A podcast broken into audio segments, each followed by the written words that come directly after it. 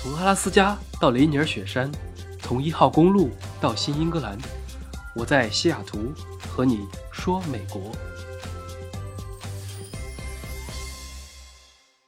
Hello，大家好，欢迎来到本期的饭后说美国。今天这一期我们是跟前一期接着的，上一期我们是和熊猫酱一起讲了去夏威夷旅行的一些故事，尤其是关于火山上山的旅程给讲了。这一期我们就可以再聊一聊下海了。本来这次你去也是去学潜水的，这算是一个主要行程之一，是不是？对，那最后结果如何啊？为什么潜水又发生了一些狗血故事呢？对，就是生平啊第一次挂科了，没考过。这个有点凡尔赛啊，相当于你从小到大从来没有挂过科吗？就是因为你其实小的时候考不及格也没有关系，对吧？嗯但是上大学以后，那肯定是没有挂过科，还是要注意一下，因为毕竟会影响成绩。对啊，对啊，对啊。考驾照这些呢，啊，也都是一次过吗？没有驾照也挂过一次。还是有挂过的，厉确实也很厉害的。就是如果说别的考试没有挂过科，都已经很厉害了。但是我看潜水这个东西啊，说起来比较唬人啊，但是潜水也分很多种，有浮潜的，有背着那个氧气瓶的，还有嗯去洞潜的，各种各样。嗯但是我看我朋友圈里面去考证的，不管是去夏威夷的，还是去什么啊东南亚的，基本上都是一考就过呀，像是一个给了钱下下水就可以过的一个东西。没听说有任何人挂了，你是头一个，所以你是怎么做到的呢？还是说你考的东西不太一样啊？就是这个学习潜水啊，首先要先来一个游泳测试。那我们这个资格证的考试呢，是要求在游泳池里不间断的无帮助的游两百米。这个所谓的无帮助，就是不能有任何器械，也就嗯不能戴泳镜。泳镜都不可以。对，或者呢，你可以带着浮潜的那种面镜和脚蹼，然后没有间断的游三百米，这两者选一个。感觉让我选的话，我可能会宁可选三百米，但是可以戴面罩和脚蹼。对，但是当时呢，我这个教练就直接把我带到海边，指着五十米开外的一个浮标说：“你无间断的游两个来回，就算通过了。”我当时听这个要求，我就感觉哇，又贵啊！因为我的游泳技能只能让我在平静的游泳馆里面游泳。我这个从来没有在旁边不能把着的地方游过泳，而且还没有泳镜，我就只会蛙泳，没有泳镜，那我更不会换气换气了。对，这就更难了。我在游泳馆里面都很少游两百米不休息，你别说是在海里了，还考试，那我更紧张了。这个区别还是很大的，就是在静水里面游两百米和在海边这种有浪的水里面游五十米，我觉得可能那个五十米要比两百米难得多得多。对，你有在海里游过吗？有，但是小时候我都是在那个脚能踏到地，或者是见得到底的地方。对，对反正我小时候有一次游泳，印象中可能是在青岛还是在哪里，就是戴着泳镜往前游游游，游着游着游着，感觉就游不动了。嗯，然后当时搞得还非常紧张，所以海里游跟游泳池里游完全是两个有天壤之别的体验。对，所以其实呢，我就觉得肯定是考不过。但是呢，因为我的这个课的钱已经交了，而且来都来了，对，就是呃，救生员也在旁边儿，也就是那个教练。我就想说游就游吧，一旦奇迹出现了，然后我就去游了。结果呢，奇迹就没有出现，真的就跟我想的一样可怕。我果然就是游不下来。朝海里游五十米真的很远，那个海水很深，深不见底。然后我当时真的吓尿了，立马就后悔了。我完全是凭毅力游回去了。你有没有初中课文？你还记得吗？走一步，再走一步。我当时就是游一下，再游一下。而且还有一点，就是海水里面你没有泳道，你不能一条直线游过去，你得游两下，抬头瞄准，看到那个浮标，转换方向，偏了再矫正。我这个小胳膊小腿的，就游得更慢。就游不动。当时他是把船先开到了海的相当于很深的地方，然后把你丢下去的。没有没有，这个就是说到一个比较尴尬的地方了，因为这个考试的标准它是用英语写的，就是说要求在 pool 里面游。嗯，那 pool 嘛，就是游泳池嘛，但是呢，这个 pool 在英语里面还有另外一个用法，就是平静的小海湾。然后他带我去的的确是一个平静的小海啊湾，所以你要是执意的话，人家这个也是破也，是没毛病。对，但是这个破的难度可比那个游泳池大多了。那我是有苦难言啊，而且我是在哪儿考？我是呃，在这个可爱岛，也就是夏威夷的四个大一点儿的岛上最没怎么开发的岛上嗯来考试。我都怀疑他们这儿有没有游泳池。那所以你就是在这个课程还没开始就已经要接受潜水事业夭折的事实了。就当然不是。那我这么百折不挠、不服输的人，怎么会轻言放弃？我又考了两 次，考两次，然后呢，都不及格。刚好说出来让大家来开心开心。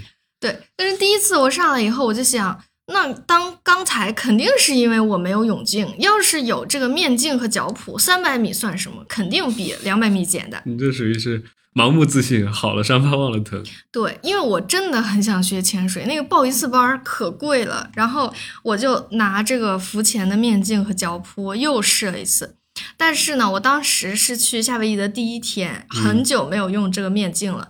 那一会儿这个面镜进水，一会儿那个呼吸管漏水，一会儿那个面镜起雾，然后我要是得停在水面整理面镜呢，我就得使劲儿踩水。啊，你还会踩水啊？对，你就得把那个脚蹼从水面压到水底，就得使哦劲。然后我这个我一个手无缚鸡之力的弱女子，我哪有劲儿啊？你可不弱哈、这个时候想起来手无缚鸡之力了，刚才不是还不轻言放弃？哎，对，所以我这个踩几下我就没有力气了，而且呢，我还有这个抽筋儿的前兆。我想，那我可不能在海里抽筋儿，该放弃还是放弃。反正这个破面镜吧也不好用，害得我这个嘴里总有海水。所以呢，我这个就戴这个面镜和脚蹼游了一个来回儿，就一百米，又放弃了。嗯，所以这个就告诉我们一个道理，就是世上无难事，只要肯放弃。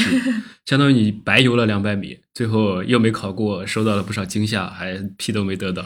对啊，然后当时真的是气死我了！我从来没有见过任何一个人因为游泳不及格，然后潜水证考不到说出来好。像有点丢人的感觉。哎，对，而且我还是在海边儿，长大的，对，然后所以别人在那儿上潜水课的时候呢，我就没有资格下去嘛，然后我就在旁边研究那个面镜，然后我还去偷听到老师他们说，你潜水的时候啊，这个面镜要是漏水了，你就用手紧紧按住面镜的眉毛的那那个地方，然后用鼻子用力的吹气，你就可以把水全吹出去。这个怎么怎么着？用手按紧眉毛的位置，对，然后用鼻子吹气，就可以把里面的起的雾什么的就吹出去吗？嗯。雾吹不出去，但是如果里面进水的话，可以的可以把哦那个鼻子的那个吹气可以把水全都吹出去。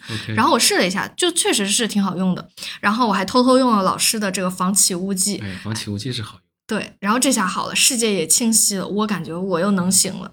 然后同学们在水下上潜水课呢，我就飘在他们头上去看他们学了啥呀，企图这个凿壁偷光的学习。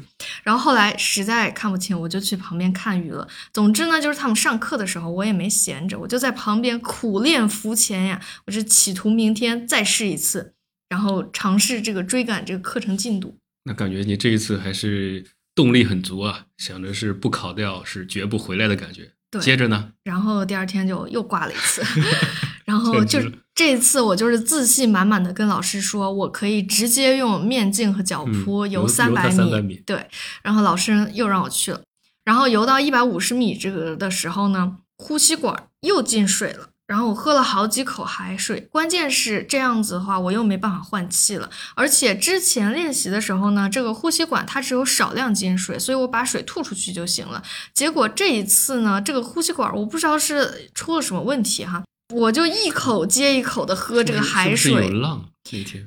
对我也不知道，然后我就以为呢是呼吸管坏了，然后把面镜摘了，然后就是企图跟我老公互换。哦，我考试的时候，我老公都都在旁边，这个他就是对我的游泳能力不是很 对自信，所以就是以防我发生不测。然后呢，这个面镜摘下来呢就很难再戴上，然后我老公呢他就企图给我戴上，但是他要给我戴上呢，就得把我往水里面按，然后他按我呢，我就得按他，然后我们俩就在海里，啊你别按我，你别按我，是你先按我的，你忍一下戴上就好了，差点吵起来。哇，教练一看，得你也别考了。就是因为在我碰到这个我老公这一瞬间，我就已经不能算是、了对对对无间断的游泳了，所以这个本次考试呢又作废了。而最让我生气的是呢，我把我自己的面镜戴上又游回去的时候，这个呼吸管它突然间它又不漏水了，嗯，好像这个呼吸管呢漏一下水是这个上帝的旨意，只是为了让我这个教练看一下，如果在水里出了事，我是有多么的惊慌失措，然后挂掉我的游泳测试。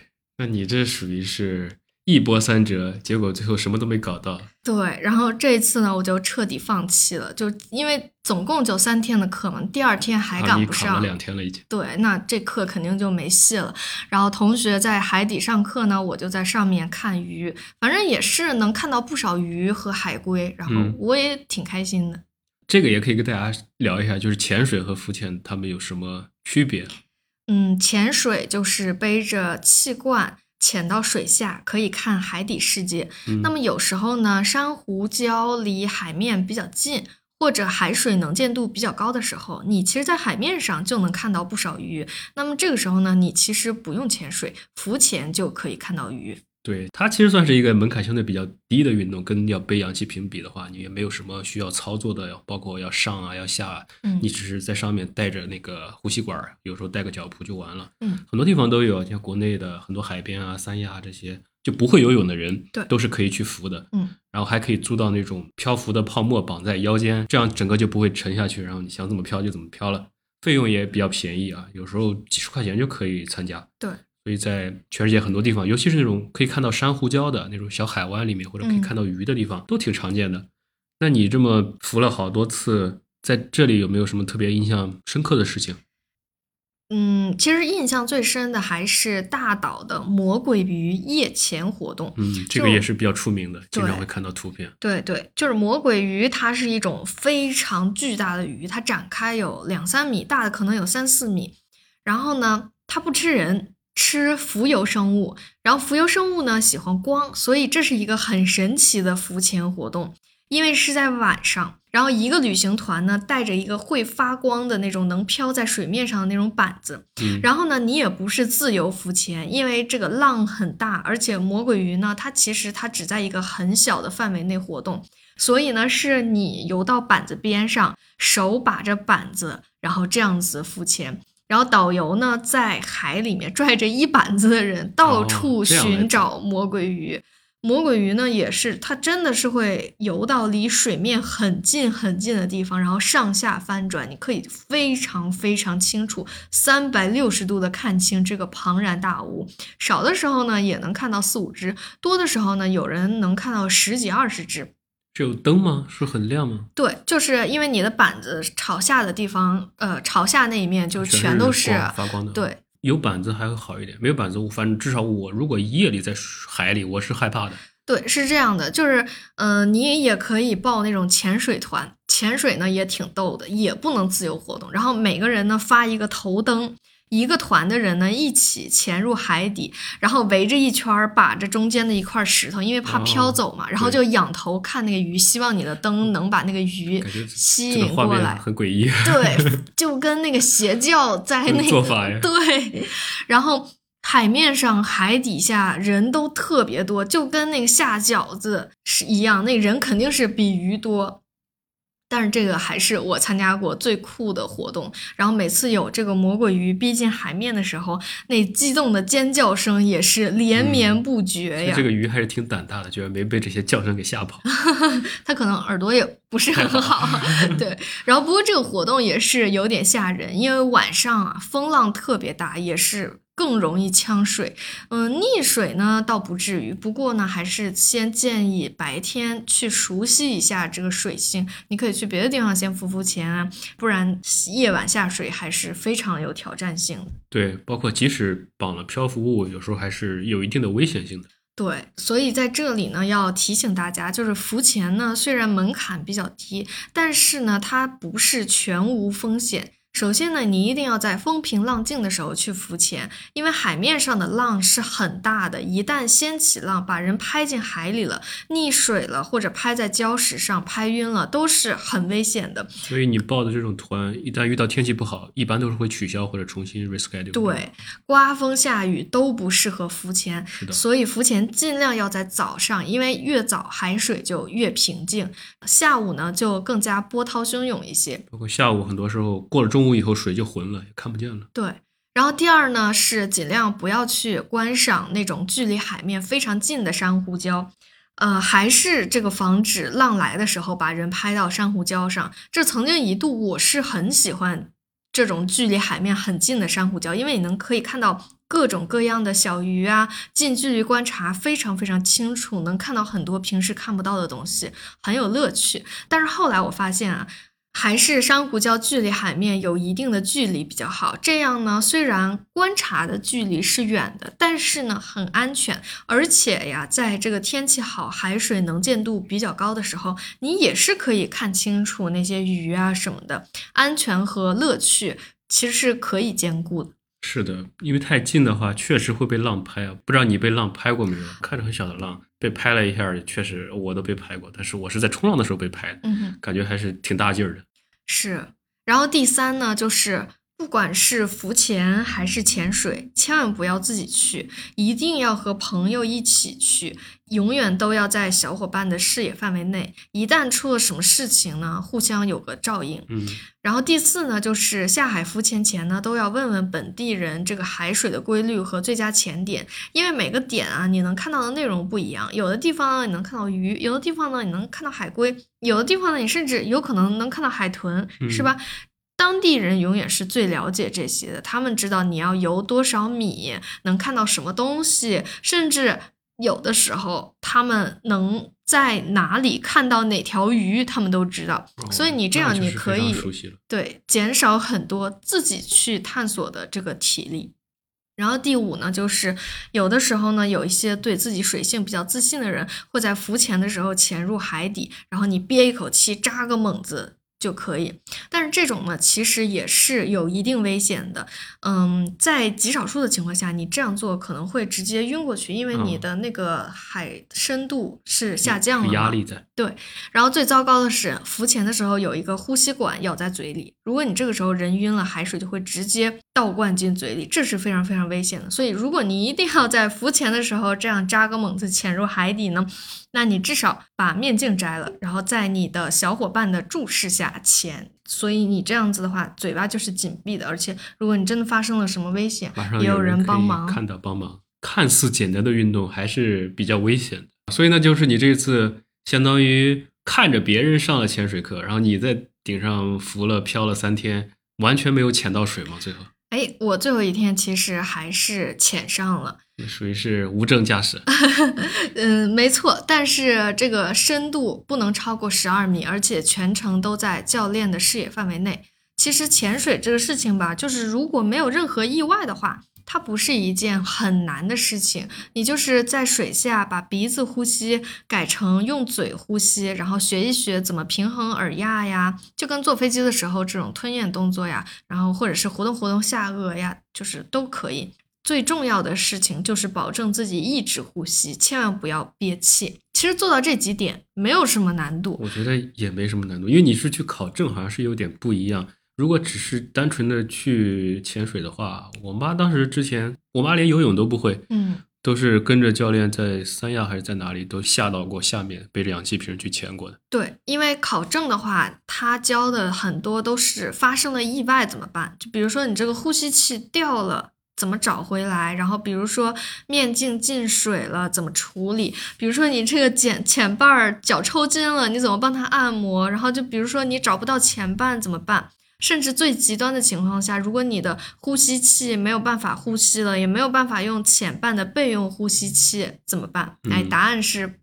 把那个高压空气直接喷射进海水里，然后用鼻子去吸那个气泡，那个里面肯定是很难受的。对，那个里面就是空气。对，总之呢，它其实就是一个海底生存的指南。因为你在潜水的时候，确实最危险的时候就是发生意外的时候，而且你的生存本能永远是跟正确的做法相悖的。比如说，你要是在水下发发生点什么事，你的生存。本能肯定是想要尽快回到水面，但是一般的时候呢，可能你保持在水下面，把这东西解决了，才是安全的。你突然回到水面才是最危险的，因为人要是从水底嗖一下子上去水面，压力变化，对这个肺可能就会爆炸。那本来呢，你在水下熟练掌握技能，你可以处理的很好。那你现在呢，你就必须得进医院了。所以考证啊，其实培养的是这些东西。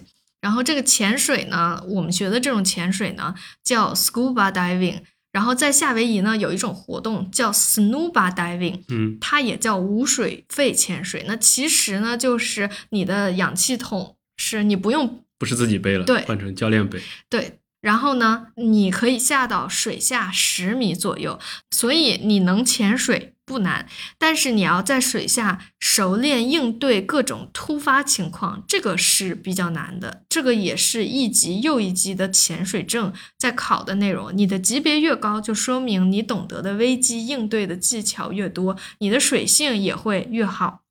因为你也是学了很多理论基础啊，而且出海积累了很多次经验，才能考到这些证的。像我有一个朋友，他考的是营救级别的潜水证，然后考试的时候，他一个不到一米六五的一个小姑娘，硬是拽着身高八尺、体重两百磅，并且装死的教练游到岸边。就是如果你对水下，嗯、就是如果你对水下运动感兴趣的话，这些内容确实是很有用的啊，也也不光是圈钱哈，确实你每一个证考下来，你的水性就会越来越好。那也是如此，但它确实也不便宜啊。对你是屡败屡战，还是直接创业未半中道崩殂？我肯定还是会回来的，但是我确实得多游泳，克服自己对突发状况的恐惧。虽然呢，我觉得要是虽然我觉得呢，教练要是按照标准在游泳池里考试，我肯定能考过。但是呢，如果我潜水的时候一旦发生一些意外，那我确实还是很惊慌的。嗯，而且确实那个时候也是得在海里应对，而不是在这个游泳池里。所以呢，我也不怨他。不怨这个教练。对，就是虽然这个钱呢确实是白花了一部分，但是他也确实是一个负责任的教练。那我也是需要克服自己的心魔，并且提高一下我的游泳技能，至少就是没有泳镜也得会换气吧。在此之前，我可能都只能浮潜了。很多人确实都是游泳的时候没有眼镜就完全不会游了，就会很害怕、很紧张，对对吧？尤其是在海里就更如此。你刚才也说到这个钱白花了，他们没有这种考不过免费再来的这种活动，没有。那不可能，多少钱？大概你报的这个嗯，一千多刀一个人。啊，还是有点贵的。是的，所以这个东西就这么上头吗？嗯，就我还是挺喜欢看鱼啊、看海龟啊游来游去的，而且我浮潜的时候也很快乐。但是有的时候呢，浮潜确实是看不清。其实呢，在我们看不见的海下，有很多小鱼，它们都在快乐的游来游去，吃东西啊、休息啊、吐泡泡啊，甚至是打架。嗯，海底世界是另外一个世界，很神秘。你学会了潜水，就能打开这个世界的大门。所以潜水有时候叫蓝毒，蓝色的毒有毒，也完全停不下来。那你在水里面，除了看到这些小鱼、小虾、珊瑚、海龟，有鲨鱼吗？看到没有？哦，其实大多数种类的鲨鱼，它们都不爱吃人，而且鲨鱼也是对鱼血敏感，而不是对人血。嗯，人真的没有鱼鲜美，所以大多数时候人啊，尤其是旅行社会带去潜水的地方，即使能看到鲨鱼，也是非常安全的。虽然你还是本能的就是想尖尖叫啊对，但是你会发现人家对你不是很感兴趣。鲨鱼呢是很少见的，要是潜水的时候能看到鲨鱼啊、海豹啊、海豚啊，那都是赚到了。赚到了。鲸鱼呢？鲸鱼呢就更难遇到了，因为鲸鱼呢会躲着人类，真的很难见到。潜水时能见到就是凤毛麟角吧，就像夏威夷那种一到冬天呼啦啦来一堆那个鲸鱼的地方，都很少能是的，遇到。所以很多这种观鲸的活动，坐着船开了几个小时，可能有些人都晕船了、吐的乱七八糟，最后还是什么都没看到的概率嗯都很高的。是，好，那我们说了这么多潜水的事情，我们再说回可爱岛。夏威夷的这个四个大一点的岛，那我们就可相当于都说过了。欧胡岛和贸易岛比较主流，那这个可爱岛这个名字啊也有点意思，它可爱吗？你觉得？这个岛确实很小，很可爱。不过它叫可爱岛呢，还是因为它的名字的英音读法就叫卡哇伊，所以就直接叫可爱岛了。但是它的美音，嗯，读法叫 kawaii，所以也有人叫它考爱岛。但我都是叫卡哇伊，因为就比较可爱比较比较卡哇伊。啊。对，但是这个岛，说实话啊，是我比较不喜欢的那种风景，我特别不喜欢雨林性质的，嗯，或者开发非常少的这种岛。可爱岛其实虽然名字很可爱，但它里面还是挺野的。这个岛上你体验感觉如何？对，它的风格就是没咋开发，然后它的风景呢就不如贸易呀或者是大岛那么独特。生活和购物也没有欧湖那么方便，但是呢，这就是一个原汁原味儿、生活节奏很慢的小海岛。你想冲冲浪啊、潜潜水啊，那都没有问题。这个岛呢有两个特色，一个呢是叫纳帕里海岸，那个山呢就是很像是那种会有恐龙的山，也是它也是侏罗纪公园的取景地。那个壁都是很尖的，嗯，给人倒推出来的那种感觉。对，就是很神奇啊！我不知道是因为它符合人类对恐龙居住地的想象，所以侏罗纪公园才在这里取景呢，还是因为侏罗纪公园在这里取景了，然后我看到电影了，所以我一看到那个山，我就觉得这就应该是恐龙住的居住的地方。对，然后就是，总之就是那种很原始的山，然后那个山的形状哈，很像《权力的游戏》里面的铁王座，对，嗯还挺酷的。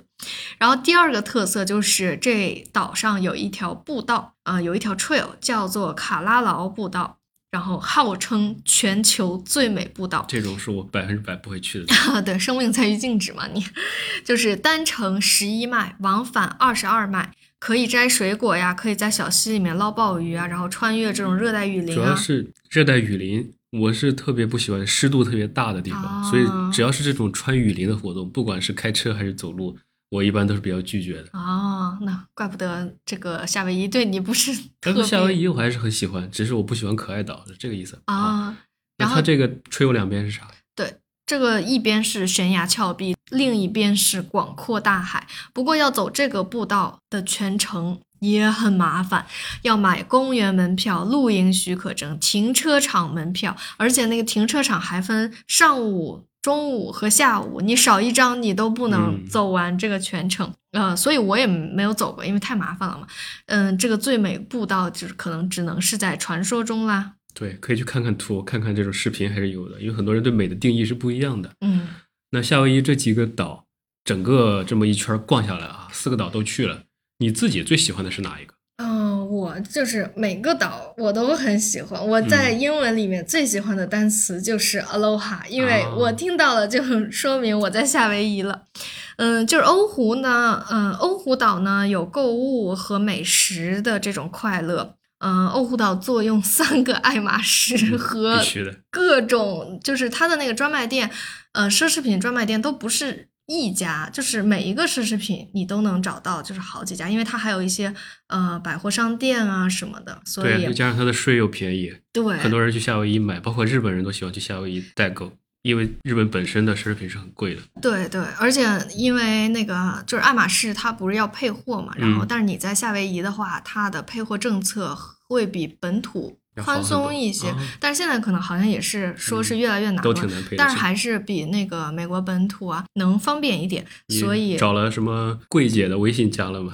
嗯，这个配不起，我还是没有办法，因为配货其实就是你得去买那些没什么用的东西嘛，就它卖不出去的才叫配货卖的火的那些人家也不不需要你，所以我还是没有这个把钱 往水里扔的这个觉悟啊。但是确实，我那个喜欢买爱马仕的朋友们都非常喜欢夏威夷，每次去就是大逛特逛。欧湖确实是整个开发最现代化的，然后也是让人最放松的。如果你喜欢比较偏现代社会的，有各种购物的，有各种吃吃喝喝的地方，比较完善的，那就是欧湖岛。对，而且就是它的那个文化吧，和美国本土是不一样的。对，它是比较偏亚亚洲洲的的那种文化，然后食物啊什么的也都是日式的、韩式的比较多。对啊，就像你去欧胡岛上很多商场里的电梯都是英文、日语，对吧？嗯，对，所以欧胡岛就是还是比较，就是大家去了应该都能感受到快乐的，就是很放松的这样子的一个岛。然后贸易岛呢，就是有比较壮丽的风光，而且贸易岛就是给我很多的惊喜，很神奇这个岛，因为我去出去玩之前，我都会做很多很多的旅游功课，嗯，但是在贸易岛上，我遇到两个最美的地方，就是让我觉得我以后还要再回来的地方，都是我在旅游功课里面没有提及的。嗯，然后一个呢，就是 Road to Hana，就是啊。Road to Hana，它很有名，它就是号？称世界上最美的公路了。对对对，但是呢，Road to Hana 我去了两次，我都觉得没什么意思，我觉得也没什么意思。就是九曲十八弯，然后有几个路的瀑布嘛。不停的，开，旁边也是雨林那种地貌，对对对。开车性质的。对，但是呢，呃，因为我就是第一次我去了一次 Road to Hana，然后我觉得没意思，然后我就想是不是我有问题，然后第二次我又去了一次，嗯。我就觉得还没什么意思。然后呢，但这次我就不想原路返回了嘛，我就继续往前开，绕了一圈儿，对，就是从那个大岛的，就是偏东的那一个半球的南部绕回来。然后那个地方一般因为是山路比较崎岖，信号也比较差，所以一般 Google 地图都不会你推荐你从那个方向走。对，但是我就是从 Road to Hana，就是继续出了 Hana，继续往从东边再往南下来，然后再啊，从底对，下回来。继续往南开，然后从底下回来。哇，那条路真的比哈娜 Road to Hana 强太多了，你知道吗？那是我在贸易岛见过最美的路，但是那个路真的很颠，就是有一段甚至都没有铺那个土路，然后还有嗯一段就是特别窄，你双向只能走一条车道的那种。但是那条路就是有那个牧场，然后右边还是哈雷阿卡纳国家公园，对，然后有那种荒原，有大海，然后有悬崖，然后尤其你下午去的时候，那个阳光就洒在那个山坡上，有有的时候就是你。因为你一路你要开很久嘛，然后还有夕阳，然后还有风车，就是巨美啊！就变化又比较多，并且它，我当时也是开那条路，只是说你是从下面啊，你从西往东开的，啊。我是从东往西开，但是是同一条路，啊，因为我是早上去的，所以太阳也是这样打过来，跟你说的一样，一会儿感觉很像，不像夏威夷，有点像阿尔卑斯或者像瑞士那种，嗯因为有牧场、有山谷里面的风景。一会儿呢，你就开到海边，离得很近的地方，然后整个开得很远，因为它没什么遮挡那条路对，所以我是觉得还挺舒服。那条路跟所谓的哈纳公路比，它是完全两种不同的风格。是，然后我就觉得这条路吊打 Road to Hana，但是你知道吗？这条路它在旅游攻略里面连一个名字，因为没有人都没因为有远了嘛，因为很多人都要原路返回了，或者偏向于那种商业比较多的那块路，其实中间没什么东西。就是我回来，你让我去描述这段路在哪儿，我都要费一点时间，因为它没有那种一就是大家统一的那种那种名称，像 Road to Hana 这样子，我就觉得啊，太不公其实就平了。就那一条路，因为你一说，我现在脑子里马上出现的就是贸易岛的那个岛的地图，然后那条路就是这样绕了它一圈的样子。对，是。然后就是第二个让我很惊喜的，就是贸易岛不是也是山地比较坡比较缓的那种山地嘛，所以它就是有特别多的世界级的高尔夫球场。嗯，对。然后很多酒店后面都是高尔夫球场。对，然后我当时就选了一个贸易岛上最有名的那个高尔夫球场，嗯，而且我当时就是我以为是上课，结果是你自己就是去打，其实嗯我根本就不会打，嗯然后我就开着那个高尔夫球车在那个球场里面转悠，然后那个球场它都是找世界顶级的建筑师设计过的，所以它会每一个洞它都是相当于是一幅风景。然后它的后面有大海，然后有这个火山，也是因为它也是在那个哈雷阿卡纳那边嘛。嗯，然后反正有椰子树，我感觉它那个每一个椰子树在哪儿种都是他们有设计好的。对精心设计的。然后那个高尔夫球场也是，就是虽然我不会打高尔夫球，但是那个风景就风景本身就已经够了，打不打球都是次要的。对对也是相当于是住在了西北部的那个海湾里，应该是哦，没有，不是西北部，西南部呃，对，叫 Valley，然后也是很多那个奢侈酒店，酒店都在那里对。基本上贸易岛都是要么在西南，要么在西北，反正就是西侧那一片各种酒店、高尔夫球场都在那里。对对对，反正这是贸易岛。对，然后然后可爱岛和大岛我们刚才说过了，所以夏威夷真的是我在美国最喜欢的一个地方。这个文化和跟美国本土的那种以白人为主的那种礼貌客套又带一点虚虚伪伪的那种 文化不太一样。我每次去都觉得，哎，好放松啊，太友好了，然后淳朴，而且他们对亚洲人也很友好，哎，所以我就觉得啊夏威夷真棒，没事儿我就想去躺着。反正刚好西海岸离得又近，不去白不去，就属于你都已经在西雅图或者在如果在加州的话，那去夏威夷跟去纽约其实是一个飞行距离，对，所以何乐而不为呢？而且西雅图的冬天嘛，又是很多本身就要逃离，对，换到一个有海的、有阳光明媚、绿树成，荫的充地方。充电多好。对，确实是让人很放松。包括我个人是非常喜欢去海边的，并且是去各种不同的海边。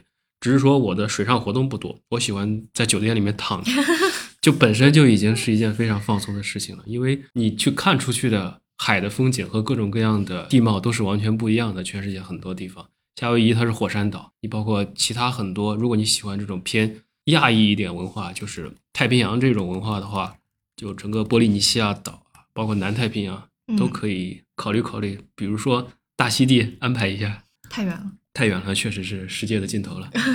行吧，那这一期我们就把夏威夷的可爱岛的也讲了，关于潜水的一些趣事。